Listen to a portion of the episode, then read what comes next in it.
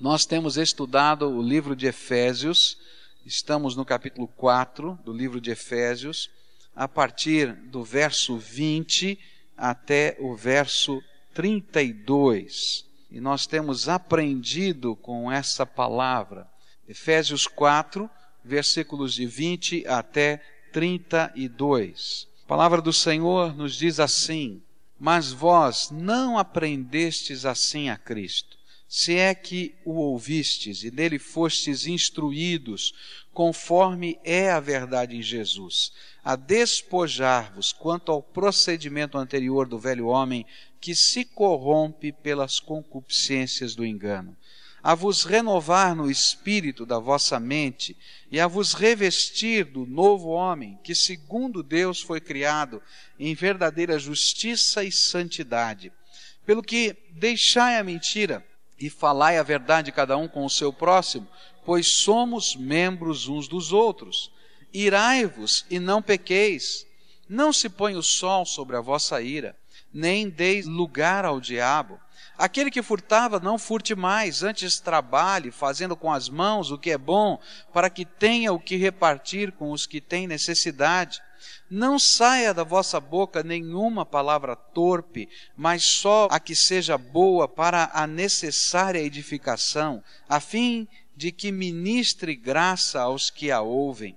E não entristeçais o Espírito Santo de Deus, no qual fostes selados para o dia da redenção toda amargura e cólera e ira e gritaria e blasfêmia sejam tiradas dentre vós, bem como toda malícia. Antes sede bondosos uns para com os outros, compassivos, perdoando-vos uns aos outros, como também Deus vos perdoou em Cristo. Oremos ao Senhor. Pai querido, que nesta hora possamos aprender do Senhor e que o teu Espírito Santo aplique a tua palavra aos nossos corações. Tu que sondas a nossa mente e o nosso coração e que conheces o que vai na nossa alma, fala conosco, ministra sobre nós, dá-nos a tua bênção. É aquilo que oramos em nome de Jesus. Amém. A palavra de Deus começa a falar de maneira bem prática, nessa segunda parte do livro de Efésios, sobre como a nossa fé afeta a nossa vida. E a figura que Paulo vai usar agora, a partir do verso 20, é a figura de trocar de roupa. Ele diz: olha, tem uma roupa velha que precisa ser tirada, e tem uma roupa nova que a gente tem que vestir. Nós somos vistos por Deus, não é? Como aquele andarilho de rua, todo maltrapilho, todo rasgado, todo sujo, não é? E Deus, na sua graça, olha para nós, nos lava com o sangue precioso de Jesus, mas não deixa aquela roupa velha, Ele nos dá uma roupa nova, uma roupa que foi tecida, que foi costurada no céu. E essa roupa nova tem a ver com a nossa novo estilo de vida. E aí então ele vai dizendo: olha, tira isso e coloca aquilo, tira isso e coloca aquilo. A roupa da corrupção para colocar a roupa da renovação, não é? Então tiramos a roupa velha daquilo que estava decaído, corrupto dentro de nós e vamos colocar agora, através do poder do Espírito Santo, uma roupa que significa o revestir-se do Espírito Santo de Deus. Ele diz: Mas olha, mas tira também os adereços, tira também os enfeites que você usa, porque aqueles enfeites não têm mais nada a ver com essa roupa nova. Esses enfeites que às vezes usávamos na nossa vida e que não tem mais parte conosco, que não pode ter mais parte conosco, que é a mentira. E ele diz: Olha, tira da tua vida a mentira, porque o diabo é o pai da mentira e coloca a verdade como um novo adereço no seu viver. Queria agora especificamente entrar no versículo 26 e no verso 27, onde diz assim: Irai-vos e não pequeis. Não se ponha o sol sobre a vossa ira, e nem deis lugar ao diabo. E agora o apóstolo Paulo diz o seguinte: olha, tem que tirar outra coisa da vida. Tem que tirar da vida o ódio. Tem que tirar o ódio e tem que colocar o amor. E ele faz isso de uma maneira que a gente possa compreender como isso funciona dentro da nossa vida. Existe um adereço diabólico que precisamos retirar das nossas vidas, que é ódio. Mas como é que funciona o ódio dentro do nosso coração? Nós não começamos odiando alguém, olhei para sua cara, não gostei, odeio. Acabou. É assim que funciona? Não. Como é que o ódio se instala dentro do nosso coração? A gente vai se irritando com alguém, a gente vai se irritando com atitudes, com palavras, com gestos, às vezes até com coisas que nos foram feitas de verdade, que nos machucaram, que doeram na nossa vida, não é? E a gente vai realimentando essa irritação dentro do nosso coração. Por isso que a Bíblia diz assim: irai-vos e não pequeis, mas não se ponha o sol sobre a vossa ira e nem deis lugar ao diabo. O que acontece dentro do nosso coração é que esses sentimentos de indignação contra situações, coisas e pessoas são naturais da nossa natureza, são expressões da nossa vida. Nós ficamos irados, nós ficamos com raiva, o sangue sobe, não é? A gente vem aquele ímpeto, porém a maneira como nós lidamos com este sentimento no nosso coração é que vai representar a nossa nova vida e a interferência de Deus e da pessoa de Cristo no nosso coração. Se eu começo a realimentar essa ira, essa indignação, cada hora, cada instante, hoje, amanhã, depois de amanhã, outro dia, sabe o que vai acontecer? Essa ira vai deixar de ser uma indignação e passar a ser ódio. E a Bíblia diz mais: que se eu começar a deixar esse sentimento trabalhar intensamente no meu coração, não somente eu estou construindo o ódio no meu coração, mas eu estarei dando lugar a quem? Ao diabo. Quando eu olho para a palavra de Deus, eu vou descobrir um exemplo bem claro disso nas Escrituras. Lá em Gênesis capítulo 4, a partir do verso 4, a palavra de Deus nos diz assim: Abel também trouxe dos primogênitos das suas ovelhas e da sua gordura. Ora, atentou o Senhor para Abel e para a sua oferta. Mas para Caim e para sua oferta não atentou, pelo que irou-se Caim fortemente e descaiu-lhe o semblante. E então o Senhor perguntou a Caim: Por que tiraste? E por que está descaído o teu semblante? Porventura, se procederes bem, não se há de levantar o teu semblante, e se não procederes bem, o pecado jaz à porta, e sobre ti será o seu desejo, mas sobre ele tu deves dominar. Falou Caim com o seu irmão Abel, e estando eles no campo, Caim se levantou contra o seu irmão Abel e o matou. O que a Bíblia está dizendo é exatamente isso que Paulo nos ensinou. Se a indignação do meu coração começa a perdurar dentro da minha alma, ela vai virar ódio e eu vou abrir a porta para Satanás colocar sentimentos, pensamentos e atitudes que serão desgraça para a minha vida e para a vida das pessoas que estão ao meu lado. Foi assim que aconteceu com Caim. A história nos conta que os dois foram levar uma oferta ao Senhor. Certamente, a oferta que Deus desejava já havia sido anunciada de alguma maneira àqueles servos de Deus daquele tempo. E Caim levou algo que ele achou que seria interessante para Deus, mas não era exatamente aquilo que Deus tinha dito que seria oferta. Bem do jeito humano, né? A gente diz, não, vai, eu vou fazer do meu jeito, né? Não importa muito bem o que Deus queira, eu vou acabar fazendo do meu jeito. E Caim fez assim, do jeito dele. E Deus disse, olha, não aceito do teu jeito eu quero que você me adore da maneira como eu ensinei. Mas ele ficou é com muita raiva do seu irmão Abel, porque ele foi aceito, a oferta dele foi aceita, mas aquilo que ele tinha feito não havia sido aceito. E então ele começou a se indignar. E Deus percebeu isso e falou para Caim: Caim, olha, o que está acontecendo com o teu coração? Por que, que você está abatido? Toma cuidado com os sentimentos que você tem aí dentro da tua alma. Toma cuidado com os desejos do teu coração. Porque ele já estava planejando o que ia fazer.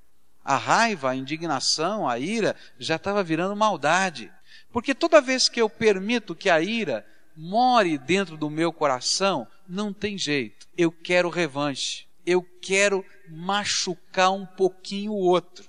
Toda vez que eu permito que a ira fique guardada no meu coração, eu abro uma porta para que aquela coisa ruim da minha alma seja apontada para o outro. Por isso a Bíblia diz: olha, se a indignação vem, você não peca. Mas se você guarda a indignação no teu coração, você abriu a porta para Satanás na tua vida. Agora olha para a tua vida e você vai perceber quantas vezes desgraças aconteceram na tua casa por causa disso. Tem uma situação que não está muito bem resolvida entre marido e mulher, a indignação veio, vocês não resolveram o problema, passou um dia, passou dois, lá para o segundo dia, ou quem sabe no primeiro dia, aquela indignação aumentou e você fica aguardando uma oportunidade para dar aquela cutucada, né? Aí virou, mexeu, você deu aquela palavra dura que atravessa o coração. E aí começa um ciclo de desgraça. E aí fica uma troca de farpa, né? de agulhada, de machucadura. E aquilo vai consumindo a vida de um casal e de uma família. A mesma coisa acontece às vezes no relacionamento pais e filhos. Às vezes há uma atitude que machuca, que dói, e a gente fica com aquilo realimentado. Ah, espera, você vai ver daqui a pouco. Não tarda, não tarda esperar. Olha só, eu estou aqui e aquilo vai abrindo a porta no coração para construir aquilo que a Bíblia chama de ódio. Ódio é isso. Quando nossa indignação vai se tornando amarga, quando essa indignação se torna algo que quer ensinar, que quer machucar, que quer punir, que quer ferir e até planeja. E aí questões maquiavélicas vão surgindo dentro de casa ou fora de casa. A Bíblia nos ensina que se a indignação vem, é uma coisa natural. Mas se eu a abraço e eu realimento, eu abro a porta para Satanás trabalhar na minha vida. E se isso acontece, pode ter certeza que desgraça virá, não virá coisa boa. Geralmente esse tipo de atitude não muda o coração de ninguém, não conserta as situações em casa. Por isso eu queria dar um conselho aos casais que estão aqui. Não durmam uma noite sem terem os seus corações acertados. Talvez você tenha que passar uma madrugada, em claro, sentado na cama, conversando. Mas será a madrugada mais abençoada da sua vida. Porque quando a gente vai permitindo que a indignação fique no coração, os relacionamentos se quebram. Queria dizer no relacionamento pai e filho: olha, filho, se o teu coração está cheio de indignação, não durma essa noite sem sentar do lado do seu pai e conversar com Ele. Abrir a sua alma. Abra o coração. Nos relacionamentos, quanto mais rápido a gente promove os acertos, quanto mais rápido a gente chega perto das pessoas, tanto mais bênção nós levamos. E o que é melhor? Esta é a vestimenta do céu. A vestimenta maltrapilha é aquela que vai acumulando sujeira. Sabe como é que funciona? Você tem lá na sua casa aquele armário de despejo? Tem. Você nem sabe o que tem dentro. Que tem um monte de tralha só ocupando espaço. Né? E às vezes até algumas dessas tralhas já estragaram, já emboloraram, estão embolorando o resto das coisas. Às vezes o nosso coração vira um quarto de despejo, cheio de coisas que não prestam. E a gente permite que a nossa vida seja contaminada por essas coisas. Portas que se abrem para o mal na nossa vida. Más intenções, maus desejos. E o pior é que os nossos olhos começam a ter um filtro aquele filtro de enxergar a vida e, especialmente, interpretar os atos das pessoas à luz do sentimento que nós temos. Aí não importa se a pessoa está certa ou se está errada. Ela falou isso, eu já entendi outra coisa. Eu já interpretei, mas você não sabe por que, que ele falou isso. Falou por causa disso, daquilo, daquilo. Não, você não sabe de nada. Você está só imaginando. Tua cabeça está andando porque o coração está cheio de ódio. Nós nunca dizemos que odiamos ninguém. Não gostamos de dizer eu odeio fulano de tal. Não, não odeio ninguém, não tem nada disso. Mas se você guarda a ira mais do que um dia no teu coração, o ódio começou a se instalar na tua alma. É isso que a Bíblia está dizendo. Não deixe esse negócio consumir o teu coração. Muda de roupa. Tira esse adereço, porque isso não vale a pena. As pessoas que constroem, as pessoas que fazem diferença nessa terra, na nossa casa, na nossa família, são aquelas que estão abençoando, são aquelas que estão ensinando a perdoar, são aquelas que estão ensinando a construir, apesar dos defeitos que todos nós temos. Quem não tem defeito? Quem não errou com alguém? Quem ainda não errou com as pessoas significativas da sua vida? Você nunca errou com a esposa? Você nunca errou com o marido? Você nunca errou como filho? Você nunca errou como pai? Você nunca errou como profissional? Não existe isso. Todos nós precisamos de tolerância, de perdão, de misericórdia, de amor. Nós precisamos caminhar a segunda vez, a terceira e a quarta, e é isso que a Bíblia ensina. Outra coisa que Paulo vai nos ensinar que precisa sair da nossa vida, verso 29. Não saia da vossa boca nenhuma palavra torpe, mas só a que seja boa para necessária edificação, a fim de que ministre graça aos que a ouvem. Outro adereço do maligno que precisa ser retirado do nosso estilo de vida tem a ver novamente com as palavras. A primeira foi a mentira. Mas agora ele está falando com as palavras que saem dos nossos lábios e que são articuladas pela nossa língua. Que palavras são essas que precisam sair da nossa vida? Paulo nos diz que a nossa boca, agora que somos servos do Senhor, deve ser uma fonte de bênção de edificação e de construção de vidas. Devemos ser a boca do nosso Senhor nessa terra. Se somos o corpo visível do Senhor, então os nossos lábios devem proferir as palavras de vida, salvação e bênção que os homens precisam ouvir. Senão, quem vai ser a boca de Deus nessa terra? Por isso, toda palavra torpe precisa sair dos nossos lábios, não deve ter lugar. Que, que é palavra torpe? A palavrinha grega que está aqui é sapros. Ela significa podre, decaído, não apropriado para o uso. Essa palavra é, na verdade, uma figura de linguagem, especialmente de uma fruta ou de uma comida que está se estragando e que não presta para comer porque se eu comer, eu vou ficar doente. Então, Paulo está dizendo o seguinte: toma cuidado com o que você fala, porque as suas palavras podem abençoar ou podem amaldiçoar. Não no sentido de que tem uma força mágica na palavra, e se você falar isso cabalisticamente, essa palavra está correndo pelo universo e vai fazer algum efeito em algum lugar. Não é isso que a Bíblia está dizendo. O que a Bíblia está dizendo é que se as pessoas que estão ao seu redor experimentarem essa palavra, degustarem essa tua palavra, a semelhança do que a gente faz quando come uma fruta ou come uma comida que foi preparada, e essa comida estiver estragada, estiver podre, estiver não em condições para ser é, degustada, o que vai acontecer? Você vai ficar doente, vai fazer mal. Então, a palavra torpe é aquela que faz mal, aquela que quando levada para dentro da nossa vida, nos machuca, dói, fica lá guardada, gerando doença dentro do nosso coração. Paulo está nos dizendo que nossas palavras são como que uma comida espiritual para quem as ouve.